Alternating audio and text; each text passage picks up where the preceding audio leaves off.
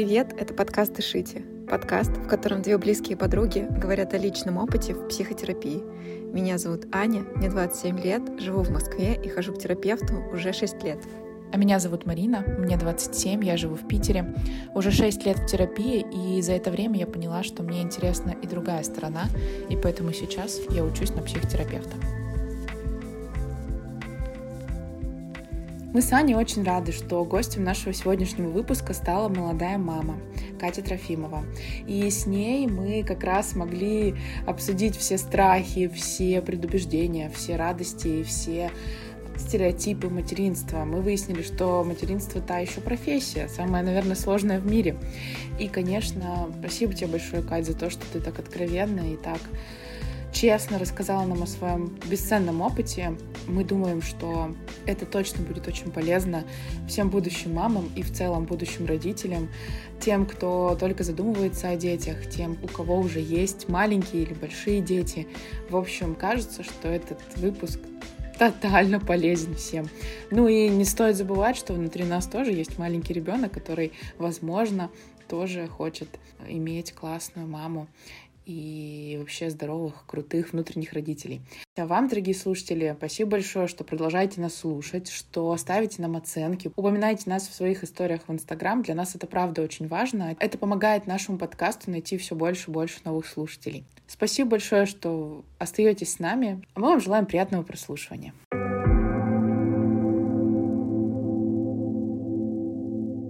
Кать, еще раз привет. Привет. Очень рада, что ты согласилась быть в нашем подкасте гостем. У меня немножко будет такая, знаешь, присказка, предыстория. Я увидела тебя у Люси в аккаунте. Я видела фотографии с детьми твои, и мне очень понравилась вот эта концепция. Я не очень понимаю, почему твой аккаунт называется «Пост-матушка», почему такой необычный концепт, но это меня и привлекло. Я, честно тебе скажу, я смотрю каждый раз, я сохраняю все твои рецепты. Я просто... Спасибо. У меня есть отдельная папка с твоими рецептами. А, мне очень нравится, как ты показываешь то, как ты готовишь.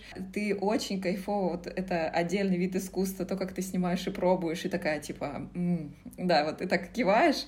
Короче, это выглядит офигенно, хочется приготовить. Но честно скажу, я еще ничего такого не готовила, потому что, как обычно, руки не дошли, еще что-нибудь. Но в этом всем меня, конечно, больше всего удивляет, что рецепты, правда, кажутся замороченными местами или кажутся необычными, такими, что ты с момент, ну вот так, за пару секунд там не придумаешь, за пару минут и не приготовишь. Но у тебя была как-то сторис, что у меня двое детей, и это вам повод подумать о том, что действительно мои рецепты, они довольно простые, и правда на них не нужно тратить очень много времени. И знаешь, у нас э, весь второй сезон, он про то, что мы зовем разных специалистов из разных областей, профессионалов, чтобы они рассказывали про какой-то взгляд со своей профессии на психотерапию. К сожалению, мама пока не считается профессией, но нам стало понятно, что это просто офигенная тема. У нас двоих вот с Мариной нету детей, но я вижу упоминания у тебя иногда про психотерапию, вижу у разных мам тоже упоминания разные о том, как бывает сложно и так далее. И сейчас, слава богу, уходит вот эта идеализация вот этого материнского образа, что ты как бы на пони все время там, не знаю, улыбаешься своему милому чудесному ребенку и так далее. Ну, в общем, нам захотелось подумать про всю вот эту тему, найти такого гостя, который сможет нам, ну, в реалиях рассказать про смесь вот этой роли и того, как вообще быть, оставаться здоровой в себе там и так далее. Поэтому мы решили тебя пригласить. И, в общем, класс, спасибо тебе за то, что ты согласилась поучаствовать у нас.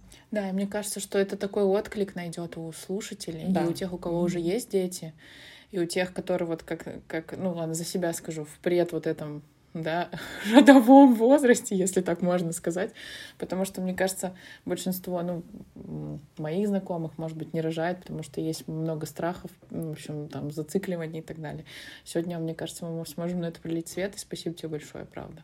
Спасибо вам большое, что пригласили. Конечно, огромное спасибо, что пригласили именно как маму. То есть это, а, с одной стороны, я подумала, ну как же так, ну я же, я же повар, я же, у меня же есть профессия. А с, с другой стороны, я понимаю, что действительно мама — это такая же моя профессия, как и повар, потому что, и вот действительно, мало того, что у нас идеализируют роль мамы, и с другой стороны, ее абсолютно обесценивают, потому что, ну что ты делаешь, ты же мама, А вы знаете, я вчера два с половиной часа слушала, как мне ребенок орал. И если вам кажется, что это проще, чем перенести 60-литровую кастрюлю с этажа на этаж, то я, честно, я бы лучше носила все это время кастрюли. То есть это тоже работа, которая требует, требует очень много сил не знаю, как бы мне правда очень ценен этот опыт, потому что я очень хочу детей, но я понимаю, что я как бы явно ну, далеко не так представляю себе то, как э, меняется реальность, и с хорошей, и, возможно, со сложной такой стороны. У меня есть первый вопрос к тебе. Можешь рассказать, вот еще пока у тебя не было детей, готовилась ли как-то ты к материнству, как бы понимала ли ты, что нужно готовиться? Если это было, то как именно? Можешь про это рассказать?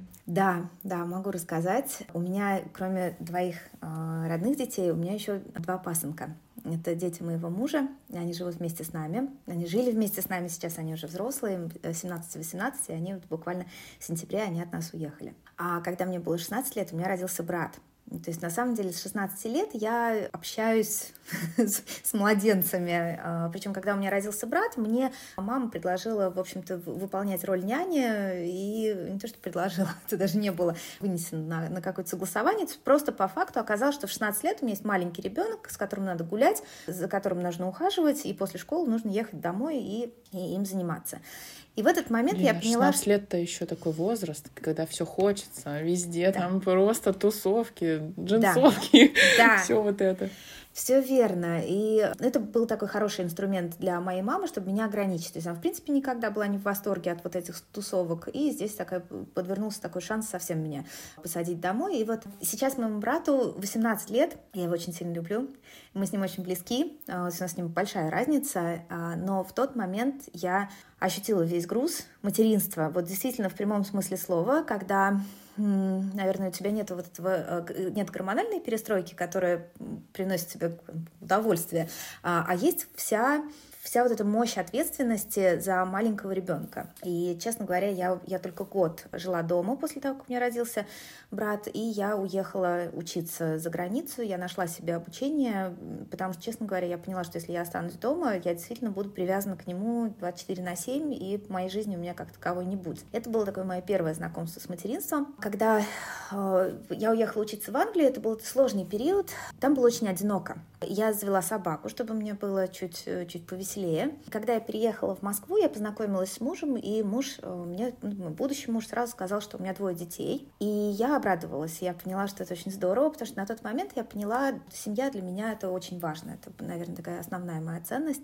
Но здесь я тоже не готовилась к материнству, потому что я как-то перенесла свой опыт с братом на опыт детей, да, то есть тоже два мальчика, у меня брату 18, соответственно...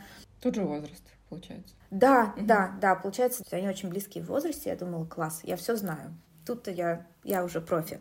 И поэтому э, долгое время мы жили вот семьей из четырех человек. У нас были какие-то задачи, которые нужно было решить именно с пасынками, поэтому, в общем-то, речи, ну, как-то заходила речь о собственных детях, но э, мы откладывали, потому что очень много было вопросов, которые нужно было решить. Катя, а можно вопрос? А сколько тебе лет было вот в это время? 23. Ого! Да, мне было 23. Но дело в том, что я из такой семьи, где я была всегда взрослым. То есть у меня мама с папой, они достаточно такие инфантильные. Поэтому к 23 я была гораздо, наверное, взрослее, чем обычный человек 23 года. То есть у меня были какие-то обязанности, которые я уже на тот момент выполняла. Я, в принципе, ну, понимала, что такое взрослая жизнь. В какой-то момент мы уже вместе были с мужем, я сейчас скажу, был 2016 год, значит, мы были 7 лет вместе.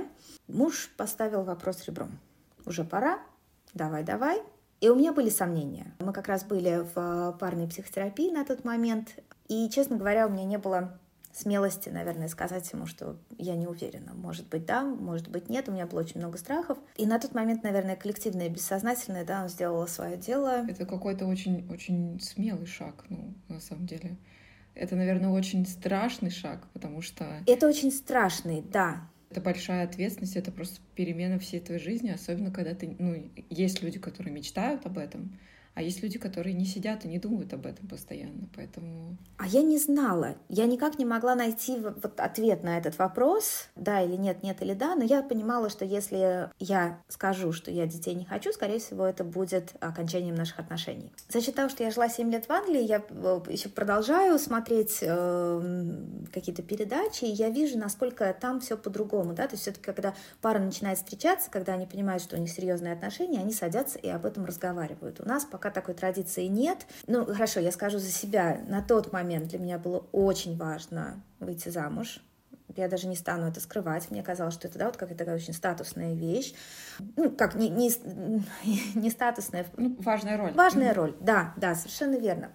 И я как раз пошла в психотерапию, э, забеременев дочкой, потому что мне было очень страшно. Блин, конечно. Слушай, какая ты молодец, что сразу начала искать себе поддержку. Это прям ну, очень осознанный шаг, очень продуманное вот это вот решение, в смысле, что понятно, что оно, может быть, ты не, не знаю, не сидела, как, знаешь, с мудрой головой там и так далее, и, может быть, шла на эмоциях, но это очень, очень, короче, ты прям очень крутая.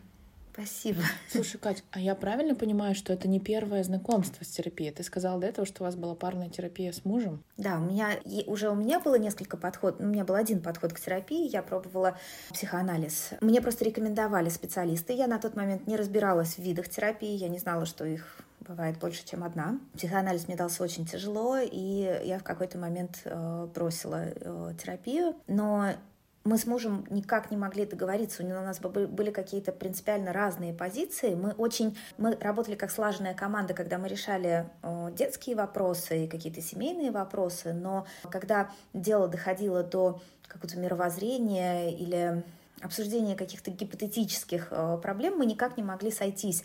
Поэтому, да, мы попробовали парную терапию, ну, тоже такой неоднозначный опыт был в нашей жизни. Поэтому, да, когда я уже, когда я поняла, что у меня есть страхи, я знала, что мне нужно обратиться к специалисту, чтобы э, разобраться с тем, что же вообще у меня происходит, потому что сама я точно бы с этим бы не справилась.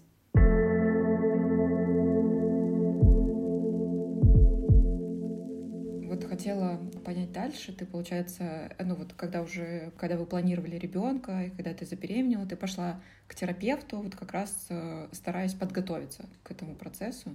У меня был очень простой запрос. Вот действительно, я не сидела с какой-то мудрой головой, я не до конца осознавала, что происходит. Я просто пришла с запросом. Я очень боюсь, что я буду хреновой мамой. Блин, это такой мощный страх. Мне кажется, его все просто испытывают. Вот все эти люди, по крайней мере, я очень много думаю об этом. Я тоже. Я думаю, что те, у кого есть дети, еще сильнее его испытывают. У меня просто были основания для этого. У меня очень тяжелые отношения с мамой, и у меня не было схемы, что такое любящие родители, что такое принимающие родители. Я набила очень много шишек в общении с пасынками, потому что дети — это всегда непредсказуемо. И на, на какую-то непредсказуемость ты отвечаешь тоже непредсказуемой реакцией. И когда ты ее видишь, тебе же кажется, ты взрослый человек. То есть я, я осознавала, что это не мои дети, я осознавала, что у меня есть ограничения, что я могу делать, что я не могу делать. Но есть какие-то реакции, которые просто происходят спонтанно в ответ на их спонтанное поведение. И ты думаешь, ух ты, ничего себе у меня вылезло. Хотя из-за того, что у меня сложные отношения с мамой, у меня есть у меня установки, например, не быть как мама, или никогда не забывать, как тебе в детстве хочется потусоваться, да, ну, там, в подростковом возрасте, или никогда не забывать, как тебе ребенком вот обидно, когда к тебе относятся как к неразумному. Я это всегда держала в голове, но да, но вот, вот эти спонтанные реакции, они меня очень удивили, конечно, очень расстроили, потому что я думала, что просто решив, что я буду классной мачехой, классной мамой, она, знаете, у меня раз и сложится, и, и все будет прекрасно. Тут же еще такая история, что ну, у меня есть ощущение, что роль мачехи, она ну, это вот в сказках всегда вот это вот, э, вот эти все сказки, даже диснеевские, не знаю, там, российские сказки, когда мать не родная, она, короче, ну, явно плохая. Злая. Да, явно злая. И вот роль мачехи, даже слово такое, вот есть мама, а есть мачеха, и она как будто такое, ну, ругательное немножко. И тут, наверное, еще с этой, да, стороны, ну, как бы стрёмно, сложно, не знаю, страшно, что ты ну, как будто делаешь так, как реально написано в сказках, наверное. Ну, не знаю, ну, то есть вот это вот, э, в принципе, страшно, наверное. Это была такая интересная история. Дети пошли в школу, как раз мы стали с ними жить, и они пошли в школу. Старший сын пошел во второй класс, и младший в первый. А у меня есть принципиальная позиция, которая э, распространяется на всех детей, вне зависимости от того, насколько они родные мне или нет.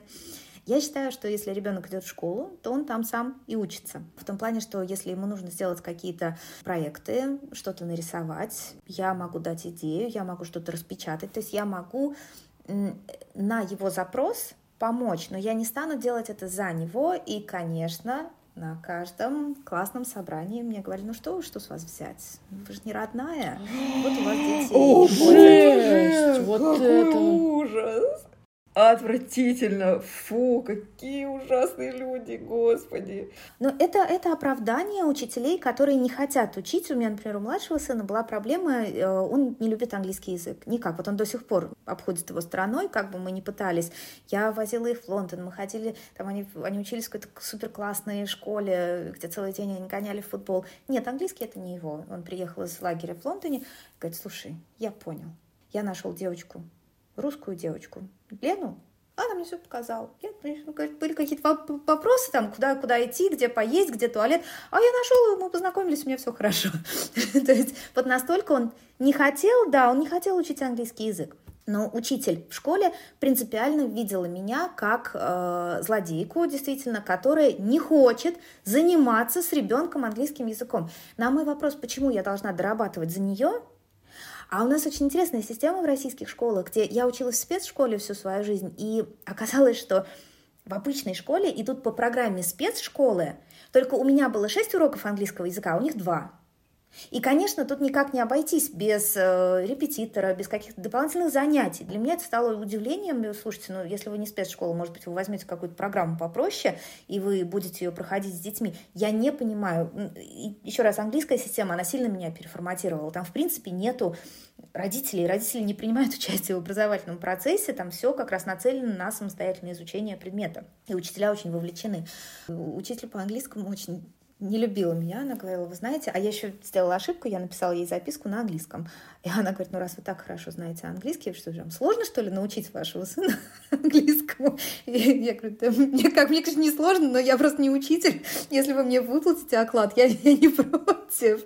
Но это же не моя работа. А на меня, да, мне действительно всегда списывали, у меня даже старшие дети, они мне задавали вопросы. Они говорят, Кать, а ты также будешь относиться к Вере с Ниной? Я говорю, ребят, вы не поверите, точно так же, а может быть где-то и строже, потому что у меня всегда были ограничения, да, то есть, Катя, ты не родная, я всегда должна была держать это в голове, что я не родная, поэтому у меня была, всегда были ограничения, что я могу, а что не могу. Слушай, тут вот так интересно. Ты несколько раз подчеркнула, что, э, ну, и получается, и в отношениях с мальчишками, что вы точно знаете границу. И они тебя не мама называли, а Катя, да? да? А да. можешь объяснить, если это, ну, как бы ты можешь этим поделиться, почему так? Почему ну вот не было такого, давайте, мы тут все родные, мои сыновья любимые, ты наша мама и так далее. Потому что мама есть мама.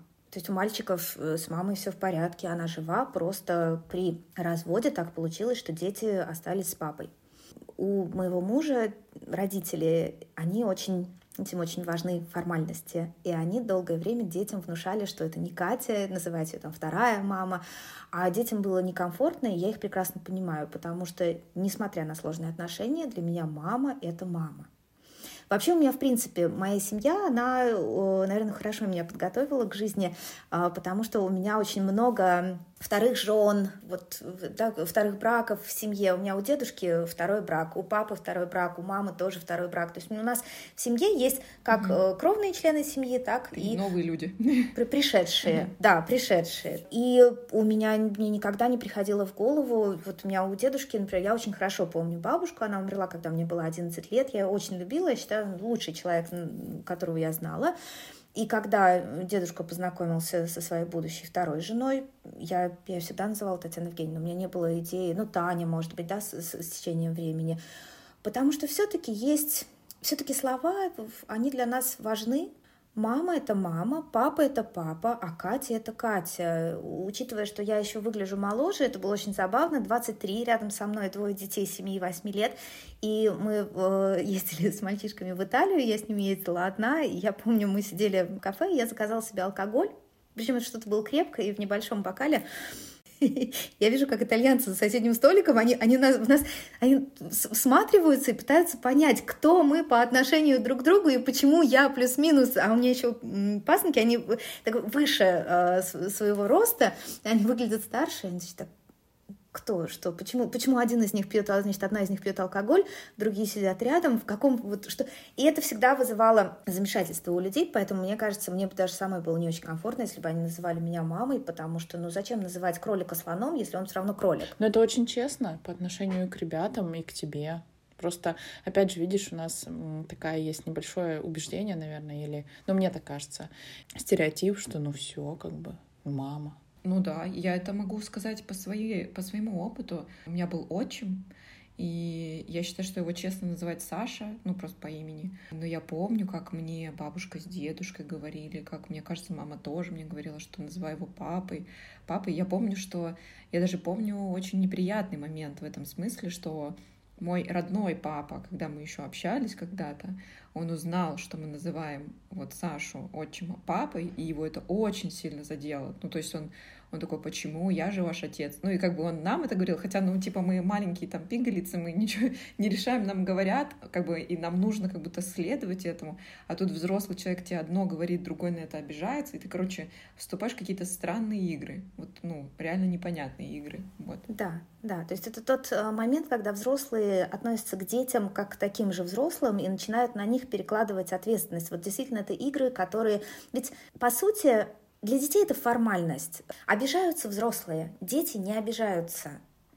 А взрослые обижаются между собой. И это тот случай, вот у меня когда родители ругались, очень типичная ситуация. Кать, иди скажи папе, а ты иди скажи маме, а ты иди... И вот я такой была. У меня был э, какой-то апофеоз всей этой ситуации, когда родители, находясь, по-моему, они были на тот момент в Швейцарии, это были новогодние праздники, я была в Самаре, они мне звонили, каждый со своего телефона, и я в новогоднюю ночь вместо того, чтобы отмечать, я слушала, а вот ты знаешь, какая у тебя мама, а вот ты знаешь, какой у тебя папа. Люди находились в одном пространстве, а я была совершенно отдельно, и они просили, у меня не было на тот момент сил, ни моральных, ни, я еще не научилась как-то отстаивать личные границы, вот мне приходилось э, быть вот этим медиатором, который перезванивал э, от, от одного родителя к другому и говорил, так, подожди, смотри, вот, ну, может быть, давай подумаем, так, так, сейчас, подожди, давай разрулим, сейчас все сделаем. Это очень тяжело. Ни один ребенок не должен в этой ситуации находиться, поэтому если мы можем сделать ситуацию максимально простой, мама, Катя, папа, не знаю, сестра, давайте ну, да, по крайней мере, детей пожалеем. Им и так тяжело в этой ситуации. Они и так наверняка не совсем осознают, что происходит. И еще у нас есть прекрасная традиция не разговаривать с детьми о том, что происходит. Просто поставить их перед фактом, да, что вот теперь вы там живете с папой, а вот теперь там да, я думаю, что здесь это, это игры, в которые играют взрослые, и было бы здорово, если бы они, конечно, могли играть между собой и не детей в это не вовлекать.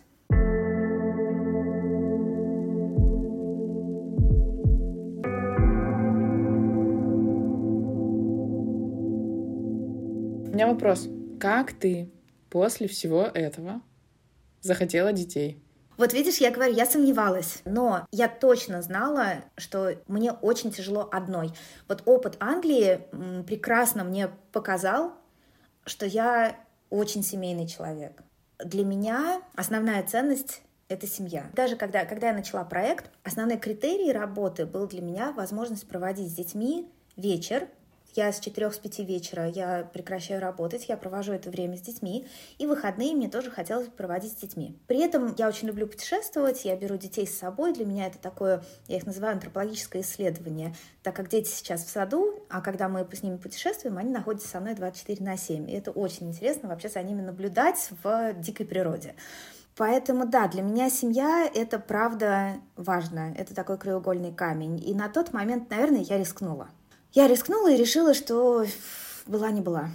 Эти отношения мне важны. На тот момент с пасынками еще оставалось довольно много работы, которую нужно было сделать. Когда мы познакомились с Максимом и с Игорем, у них была задержка речевого развития. И казалось, что это, да, вот как очень просто навесить ярлык. Слишком много смотрели мультиков в детстве. Мама плохая. Отлично, здорово, разобрались. Теперь давайте решать проблему. Когда мы копнули глубже, оказалось, что И у того и у другого есть сложности, которые нужно решать э, с психотерапевтом. Детям было 7 и 8. И я понимала, что эти отношения, они уже не просто про меня и про моего мужа, но еще про двух детей, которым я сейчас нужна, потому что я была более прокачанная. Муж долго сопротивлялся, говорил, что ну ты знаешь, ну как же это так, антидепрессанты детям, да что вообще такое, это кто, кто что подумает, мы всегда возвращаемся к этой да, теме, к тому, кто что подумает. Да какая разница, кто что подумает? Ребенок с утра просыпается и говорит, я не хочу никуда идти, я вообще... Я прекрасно помню, мы приехали в Италию, сходили в Гарделенд, классный развлекательный парк, я говорю, Игорек, как дела? Плохо. Почему? А просто плохо. Слушай, ну давай попробуем найти какие-то пять вещей, которые тебе понравились, которые тебя сегодня радуют. Их нет. Вот такая была, вот такое было состояние депрессии у ребенка 8 лет. Все было плохо. И поэтому, когда встал вопрос, наверное, он стал практически ребром, или мы разводимся, и потому что я не хочу детей, или мы продолжаем эти отношения, то тут, конечно, это все было гораздо сложнее, чем просто, да, давай разведемся и продолжим жизнь порознь. Ну, конечно. Это твоя уже часть, это твоя семья, ты уже любишь их. Да, двое детей, которым я, по крайней мере, должна была помочь. Я, я понимала, что мне нужно их хотя бы довести до какой-то точки, где уже мы можем ну, дальше посмотреть, да, может быть, если, если не будут работать эти отношения, мы бы могли тогда разойтись. Хорошо, и получается, если возвращаться к вопросу, да, по подготовке о терапии, ты пошла, когда забеременела, как тебе вообще терапия? Помогла ли созреть на ну, понятное дело, что там обратно отбеременеть нельзя, да, уже, но тем не менее, хоть как-то подготовиться к этому. Да, потому что мы первое время просто выписывали с терапевтом. Я писала списки, почему я буду плохой мамой, и мы писали еще один столбик, почему я плохой мамой не буду. Я писала себе аргументы, почему я не стану, не знаю, орать на своих детей бесконтрольно, почему... Я даже не помню, честно говоря, сейчас я уже вспоминаю аргументы, я сейчас не могу вспомнить, почему, какие у меня были аргументы. Ну, я думаю, что вот эта именно эмоциональная нестабильность, она меня очень пугала. Мне было очень страшно, что я сорвусь на своих детей и вот буду в такой же манере, как моя мама меня воспитывала, что я буду воспитывать вот своих детей так же. А я очень боялась маму, и вот у меня страх это был ключевой. Я, конечно, не хотела, чтобы мои дети меня боялись.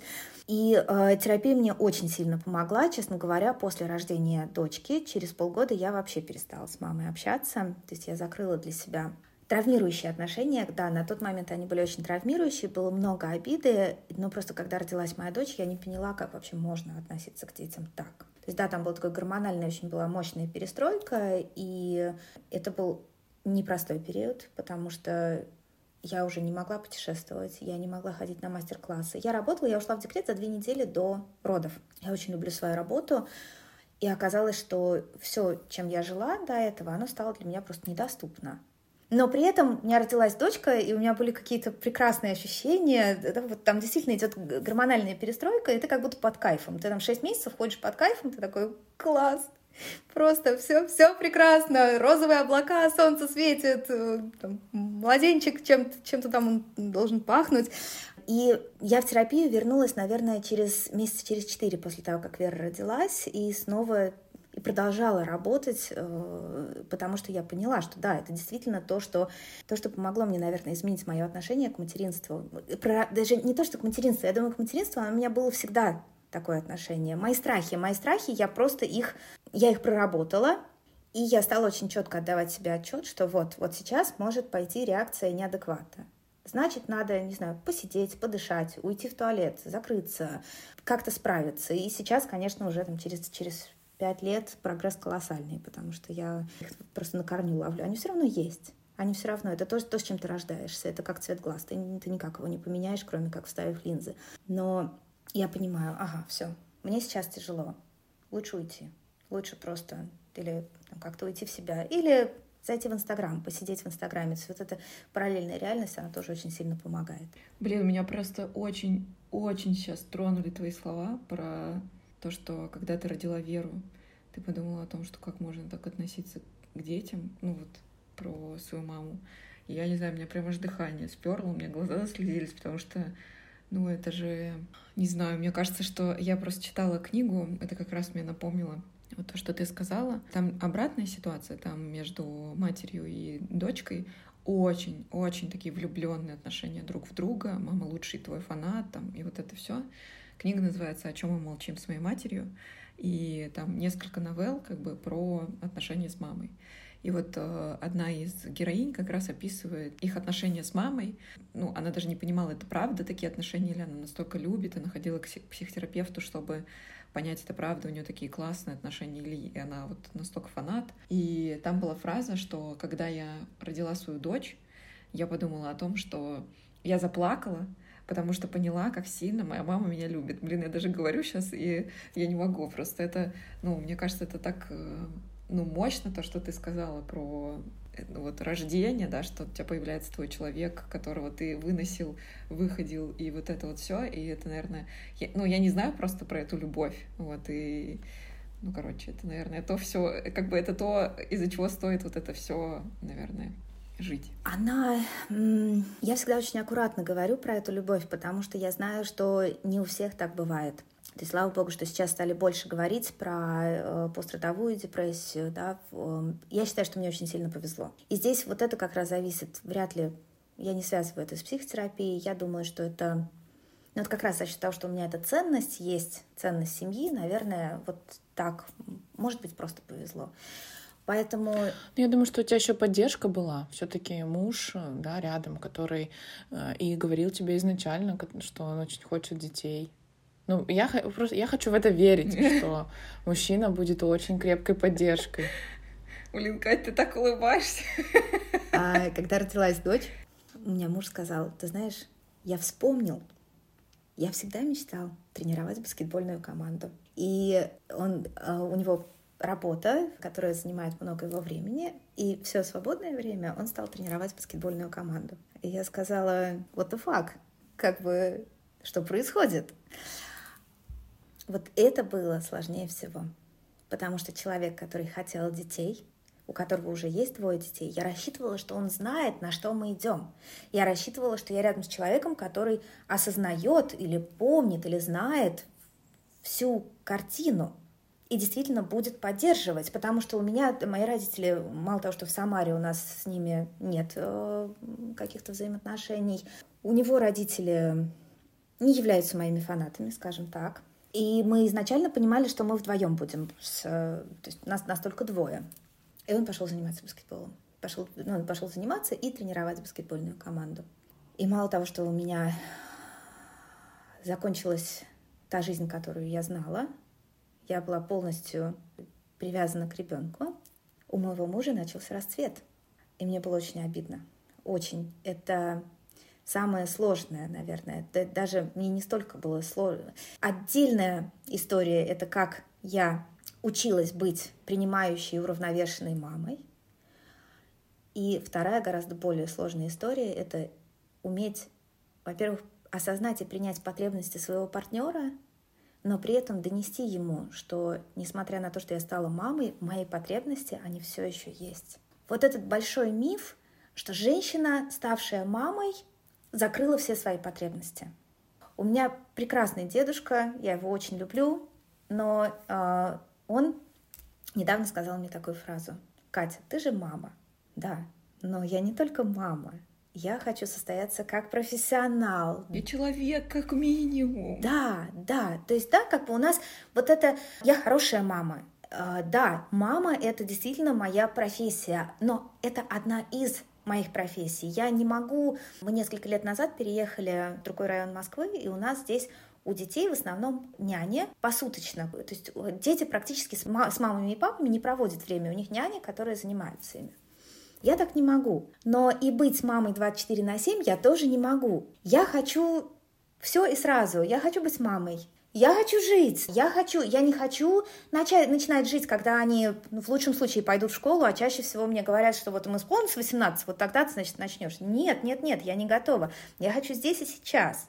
Но чтобы быть здесь и сейчас, мне нужен партнер, мне нужно с кем-то делить эту ответственность. И когда у меня партнер сказал, о, здорово, у тебя родился ребенок, теперь ты с ним, а я продолжаю жить своей жизнью, я сказала, слушай, ну нет. И мы шесть лет, шесть лет вот практически сейчас начало наших более здоровых отношений, когда э, муж осознал, что у меня есть потребности, что я не получаю все просто потому что я мама, то есть у меня, у меня нету, я не закрываю все свои потребности, просто работая мамой, мне нужно еще и работать, я э, очень люблю петь, я занимаюсь вокалом, мне хочется заниматься спортом, у меня есть, да, есть интересы, есть круг интересов, я все еще осталась человеком, нормальным, обычным человеком, который любит своих детей. Но я, например, прекрасно осознаю, тоже одна из историй с моей мамой. Моя мама была не готова меня отпустить. Для нее была, была большая травма, когда я вышла замуж. Я, в принципе, не должна была этого делать, я должна была жить вместе с ней. Ну, конечно. Ты еще говоришь, что ты такая взрослая была, а мама инфантильная. Ну, конечно. Как? Да, я закрывала, совершенно верно, да, я закрывала ее э, проблемы, и, в принципе, рядом со мной можно было чувствовать себя достаточно уверенно. Я, это еще одна из моих установок, я никогда не стану привязывать к себе детей. Когда у меня родилась младшая дочка, да, мне с Верой было сложно, но когда мальчики хотели куда-то уйти, у них были свои интересы, они стали, вырастая, им захотелось пойти куда-то с ночевкой, у меня никогда даже мысли не было их ограничивать или сказать, так, ребята, вы должны помогать, остаемся дома, все дружно помогаем, мне тяжело, я хочу отдыхать. Нет, их жизнь — это их жизнь, они не виноваты, они не рожали этого ребенка. И вторая моя установка, что я никогда не стану привязывать своих детей просто потому, что я не отстояла свое личное пространство. Когда вырастут мои дети, я хочу сказать, отлично, ребят, продолжайте. Вот у меня есть моя интересная, насыщенная жизнь. Я наконец-то сейчас уделю ей вообще 100% времени. Если до этого я там уделяла, например, 50 на 50, сейчас я наконец-то я уделю 100%, а вы живите своей жизнью. Да, я очень рада за вас. Класс, вы нашли свое дело, у вас семья или, может быть, работа, учеба. Вперед. Потому что не хочу, я не хочу быть человеком, когда моим дочкам исполнится 18, и я скажу, ребята, а, что мне делать? Я всю жизнь потратила на вас, я всю жизнь занималась вами, а теперь вы должны э, сидеть рядом со мной. Ну, Платите долг. Да, да, да. Какой же там стакан воды? Мне надо больше, мне надо, чтобы вы со мной тут сидели, мне же теперь нечем заниматься. Вот, вот это, это прям, это мой большой страх, не хочу быть такой мамой, хочу, у меня младшая, вернее, старшая дочка, она очень ко мне привязанная, она говорила, мам, а можно я буду жить с тобой всегда? Мне, значит, так пробил холодный пот. Я говорю, слушай, Верок, а может не надо?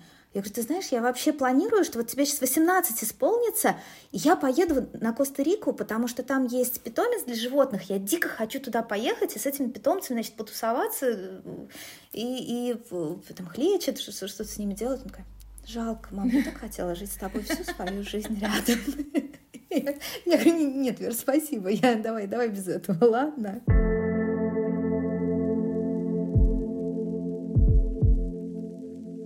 Мама это пипец как сложно. Это как бы, ты знаешь, как будто вот в промежутке между тем, что вот у тебя нагревает гормональная э, история про то, что, господи, это самое лучшее в мире, что со мной происходит. И спасибо, наверное, природе, что это так, потому что, наверное, если бы это не происходило, то там бы вообще было сложно. И второе, что реально, получается, ты ну, вообще кардинально все пересматриваешь. Ты на несколько лет отказываешься от каких-то своих... Э, ну, это же правда, это так. Это так. Если говорить вещи своими именами, то все, это так. Ты отказываешься так. от, от да. своих потребностей на какой-то период. Да, и вот я считаю, что об этом надо очень много говорить. Надо говорить о том, что у нас сейчас очень много образов женщин, которые родили и на третий день пошли по красной дорожке. Да? Модели Victoria's Secret очень-очень хвалятся тем, что вот они родили и, и вышли. Я считаю, что это в корне неправильно, потому что мне тоже хотелось быть такой. Мне тоже, я тоже э, всем говорила, что, ребята, я сейчас рожу, и эй-хей-хей, и уже через месяц я выйду на работу.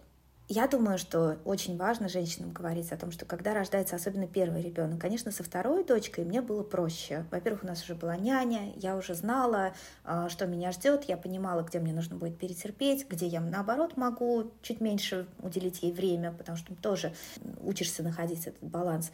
Но, по-моему, очень важно говорить, что когда у тебя рождается первый ребенок, просто дайте себе два года узнать своего ребенка, подружиться со своим ребенком, настроиться с ним на одну волну.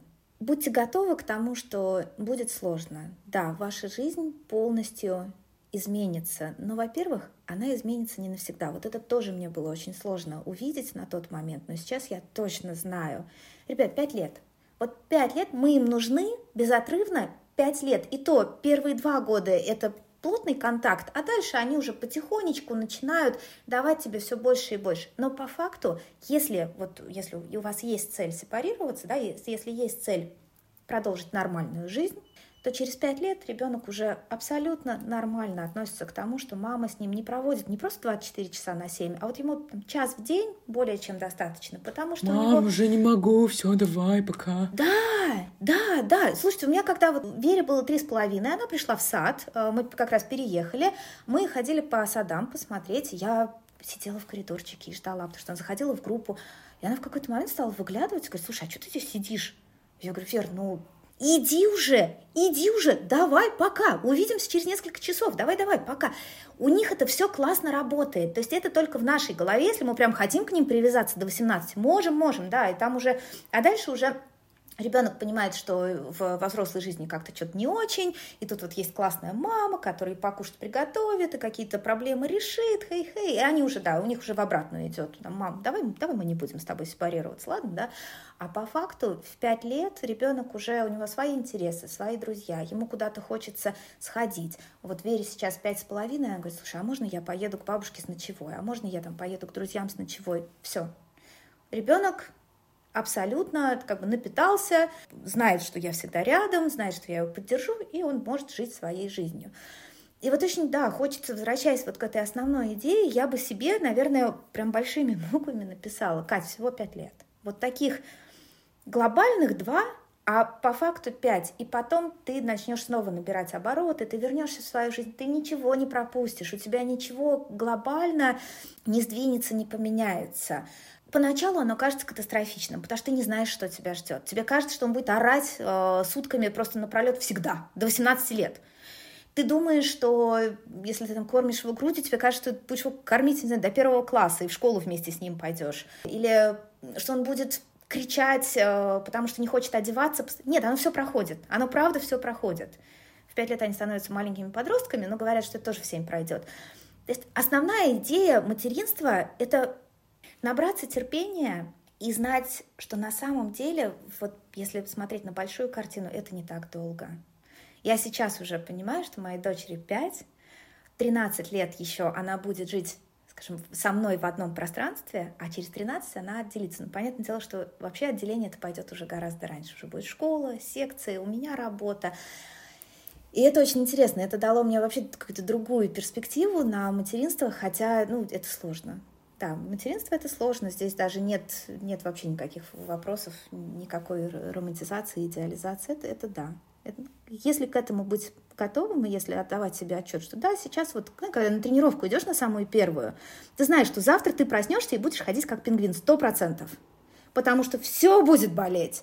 Вот здесь то же самое, просто пережить вот этот первый момент, а дальше будет хорошо.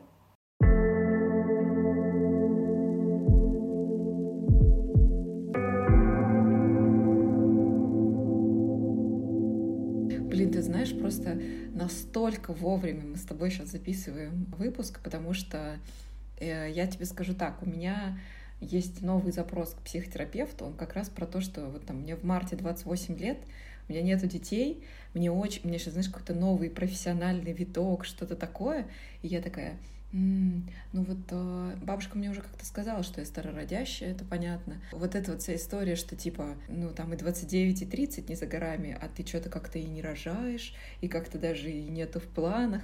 И я такая, знаешь, у меня начинают сгущаться краски, что, наверное, надо, а из-за этого становится очень-очень вот так, знаешь, типа садится бетонная такая туча на тебя, и ты такая говоришь, во-первых, ну типа, я понимаю прекрасно мозгом, что это нормально, в смысле, что не хотеть там детей какое-то время или вообще всегда это абсолютно нормально. Абсолютно. И думая про то, что надо, ну, как бы когда-то рожать детей, мне становится очень, ну, страшно, потому что как раз это кажется, вот все же говорят, дети — это навсегда, и тебе кажется, что все остальное, связанное с детьми, это тоже навсегда. И ты сейчас сказала очень классную штуку, что типа вот эта вот история про отказаться от какого-то привычного своего формата жизни, она не, не вечная. И я прям, знаешь, такая, ох, спасибо. Правда так. Блин, слава богу. Да, я поддерживаю. Вот как бы серьезно. Вот есть, да, вот я тоже себя поймала на ощущении. С одной стороны, я видела, как девушки очень быстро возвращались в, в привычный ритм жизни, и с другой стороны, у меня созда- сложилось ощущение, что раз я не смогла вот так сразу, то оно никогда не наступит. И это, это такая пропасть, в которой ты оказываешься в этой яме, а по поводу старородящих, слушайте, ну это, это, это конечно, ну это совсем Я родила дочку, первую дочку, я как раз родила, мне было 28 лет.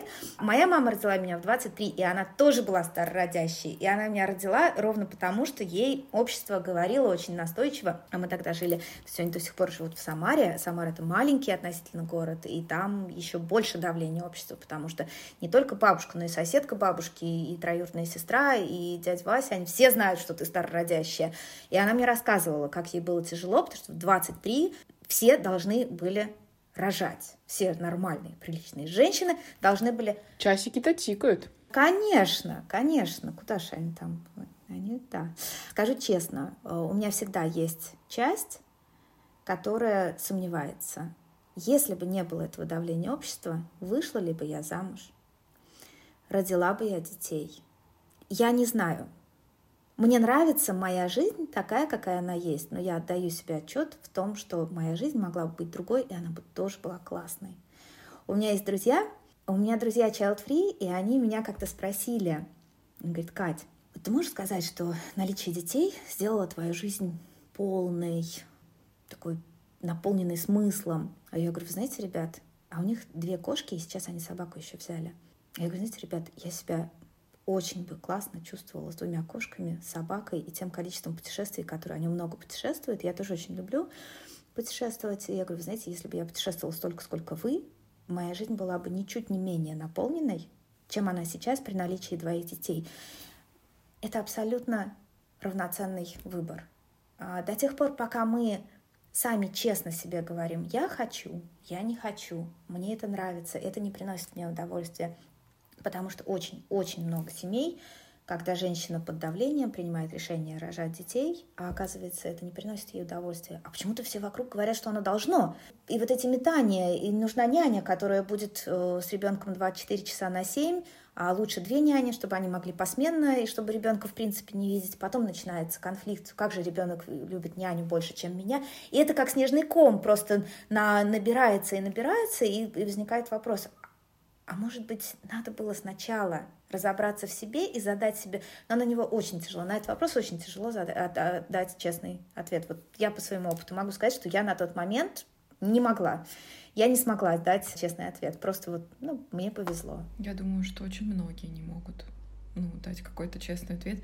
Э, сложно же отделить. Ну, неважно, в терапии ты не в терапии. Если в длительной терапии, наверное, тебе это проще. Если ты не в терапии или только пошел, тебе сложно сказать, это твое, или это желание родить, или это навязанное, это осуждение общества и так далее. Тебе просто стрёмно там. Или, может, ты даже не видишь, что тебе стрёмно. Ну и как-то, ну, короче, мне кажется, что это какой-то да. вот какая-то дорожка. Да, да. Ты никогда не знаешь, какой темперамент будет у ребенка. Вот это тоже, это такая рулетка я э, читала автобиографию Рольда Дали, э, очень интересный детский, британский детский писатель, и он водил свою беременную жену на так называемые прогулки красоты. И они должны были воздействовать на плод, чтобы как ребенок родился с тягой к прекрасному. Это, конечно, прекрасно. Эта теория, знаете, в, в, вот в теории звучит здорово, но по факту ты никогда не знаешь, какой будет темперамент у ребенка. Он приходит с тем темпераментом. Вот, он не зависит ни от чего. Поэтому бывают подарочные дети, которые спят целыми днями и сразу едят вилкой и ножом, и никогда у них ничего не проливается. А бывают дети обычные. А бывают дети, которые орут, да. То есть тут как повезет. И это ни от кого не зависит. А то, то иногда бывает, у меня очень, ну, у нас шутка с, с мужем. А у меня обе дочки с таким с, мощ, с мощным характером. И он говорит, ну вот старшая в меня, а младшая в тебя. Или там все самое лучшее от меня, а все плохое от тебя. Я говорю, ха-ха, конечно, да, да.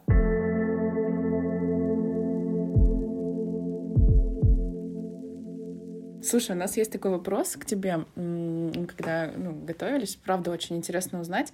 А, а что ты нового в себе узнала, став мамой? Я поняла, что я очень ответственная и очень последовательная. Никогда я не была такой сама по себе. Я в школу вставала за 10 минут до начала уроков. всю свою жизнь. Мне кажется, я была просто кошмаром.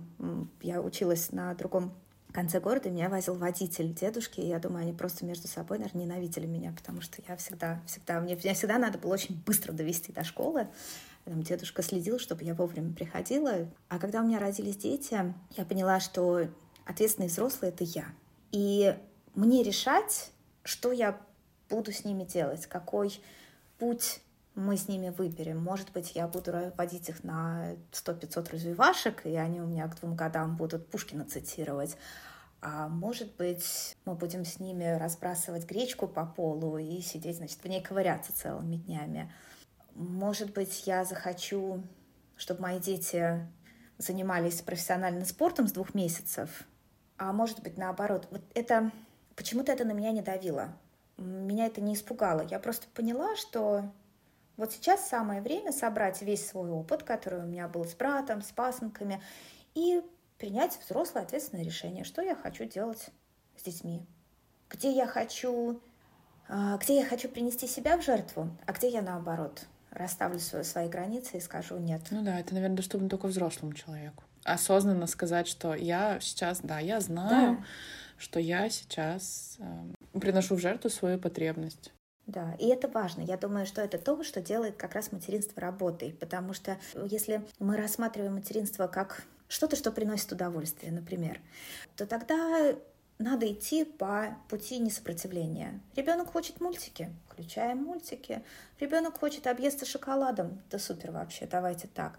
А материнство это работа в том плане, что ты должен быть очень ответственным. Ты должен принять решение и быть последовательным даже если твоему ребенку это не нравится. Это работа, которая требует дисциплины. Причем эта дисциплина, она очень, она посильная. Бывает, вот, бывает такая работа, когда ты не хочешь вставать, ты, ты не хочешь идти, потому что знаешь, что там сейчас вот будет куча дел, которые тебе не нравятся. Материнство дает возможность выбрать те дела, которые ты хочешь с ребенком делать. Я со старшей дочкой очень много путешествовала, потому что я люблю путешествовать. И я ее брала с собой. У нас был смешной случай. Ей было два года. К нам подошла стюардесса и говорит, ой, ты, ты моя зайка, крошечка, это, наверное, твой первый полет. Я посчитала, я говорю, знаете, двенадцатый за это лето. Она такая, у, здорово, вы много путешествуете. Я говорю, да, потому что это часть жизни, от которой, от которой я не была готова отказываться. Работа в том плане, что когда мы не путешествовали, я делала какие-то последовательные действия, которые, наверное, не были не столько для меня, сколько для нее. Хотелось ли мне сделать из нее, там, не знаю, профессиональную теннисистку? Да. Но это тоже моя работа — отдать себе отчет, что я не должна. Ну, то есть я могу ее отвести на ознакомительную тренировку, но если она после этого скажет, мам, мне твой теннис, ну вообще никак. Это моя работа сказать, хорошо, хорошо, тогда давай подберем какой-то спорт, который тебе нравится.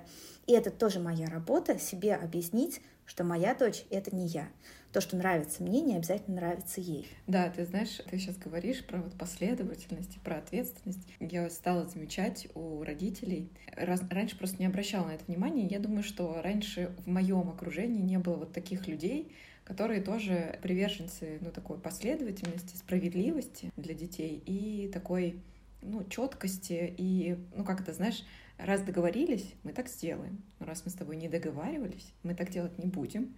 И когда ребенок начинает рыдать, что ты не даешь ему посмотреть еще пять минут мультики, ты должен просто вот это вот, знаешь, мне это видится пока что таким, ну, силой э, джедая, вот эта вот история, стерпеть этот крик, понимать, что ей сейчас очень неприятно или ему очень больно, сейчас слиться, и ты как раз тот персонаж, который вызвал вот эту ситуацию, и вот это все, и просто, так сказать, понимаю тебя, там, я знаю, что ты злишься, и вот это все, убрать все равно мультик, блин, короче, это просто ну, это офигенно, когда у родителей есть такое качество. И я уверена, что это про безопасность ребенка, про его, ну, такую уверенность в родителе в итоге. Но я думаю, что это очень сложно. Это прям очень сложно, мне кажется. Это принятие себя. В родительских чатиках это очень хорошо видно.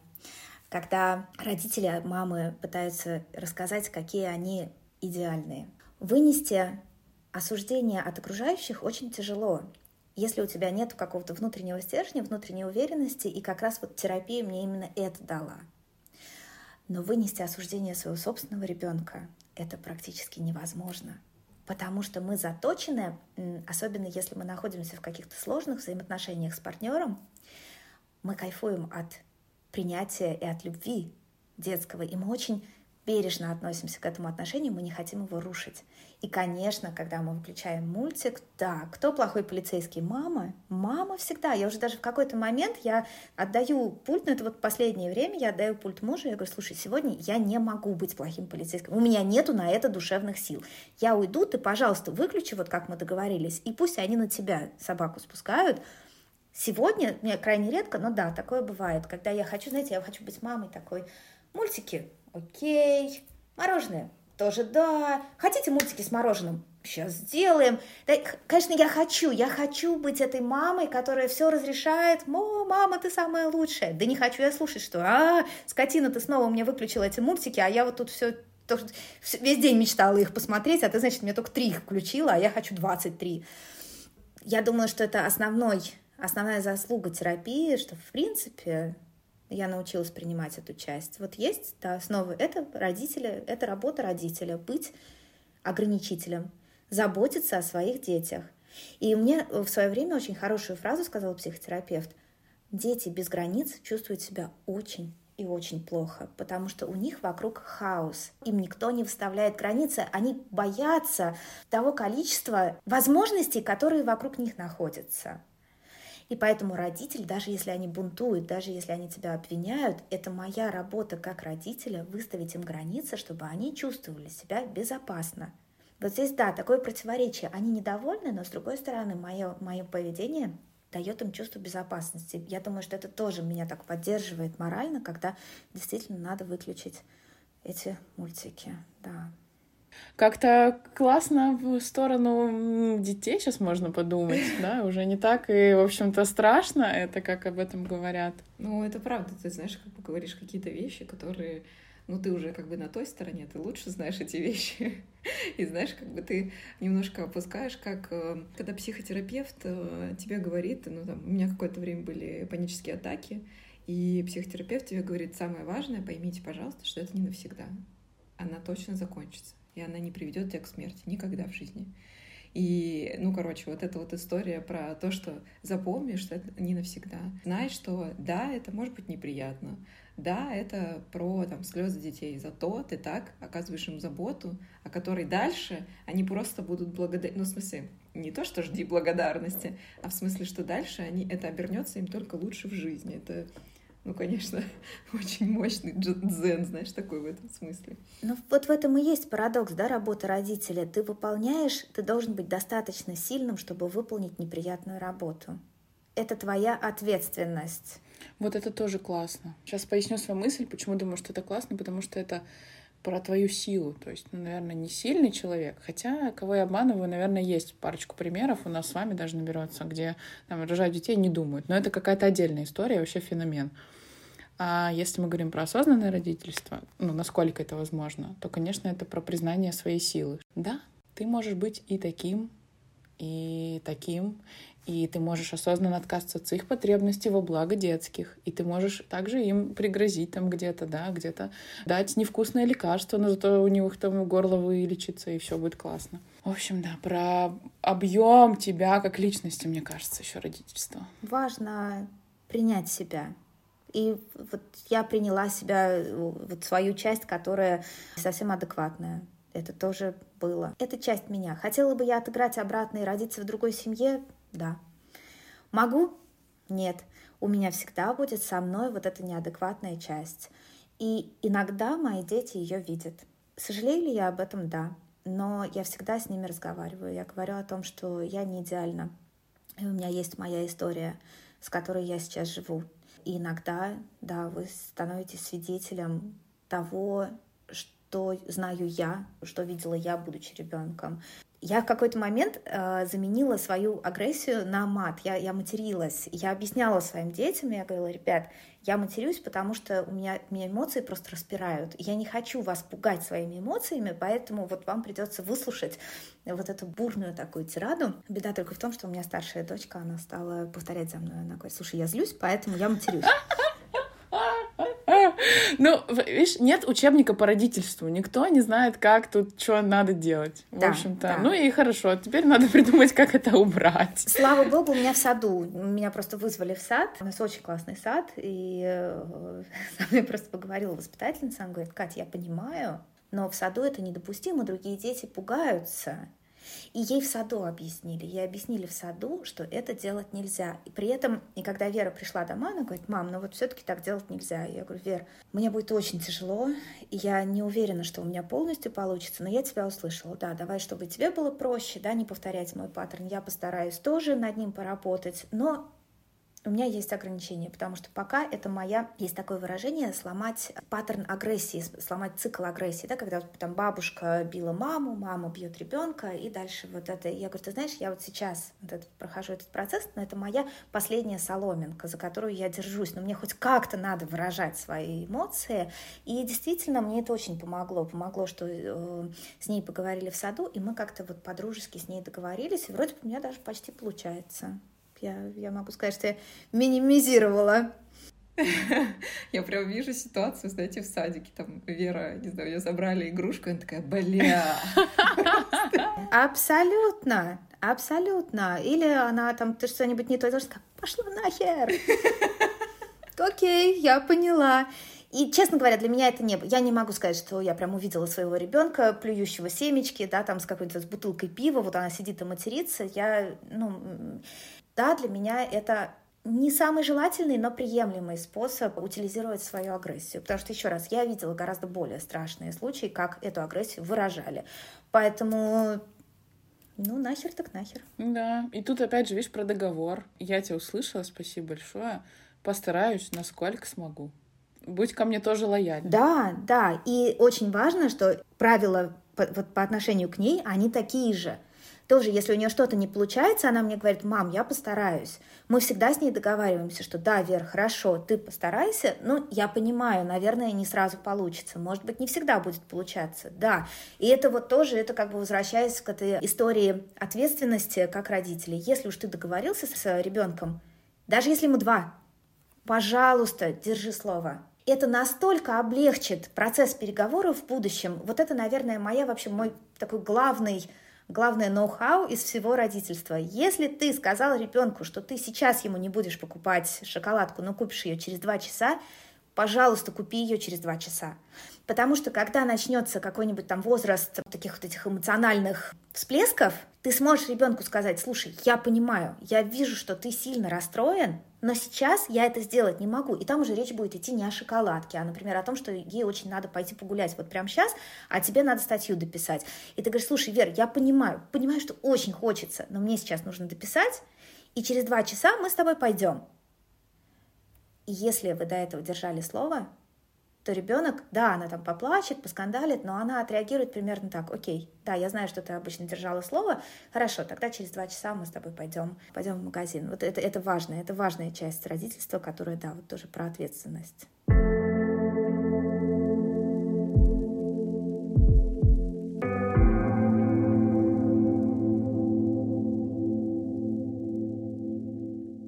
Слушай, у нас э, классический вопрос для наших гостей — Скажи, пожалуйста, какие бы ты выделила три инсайта со своей психотерапией? Ну, первый, наверное, большой инсайт — это про агрессию. Бить нельзя, точка. Кто бы, как бы себя не вел, это касается и партнеров, и детей, всех. Никакая интонация, никакое поведение, никакие, ничего не станет причиной того, чтобы бить другого человека. Таких просто причин не существует.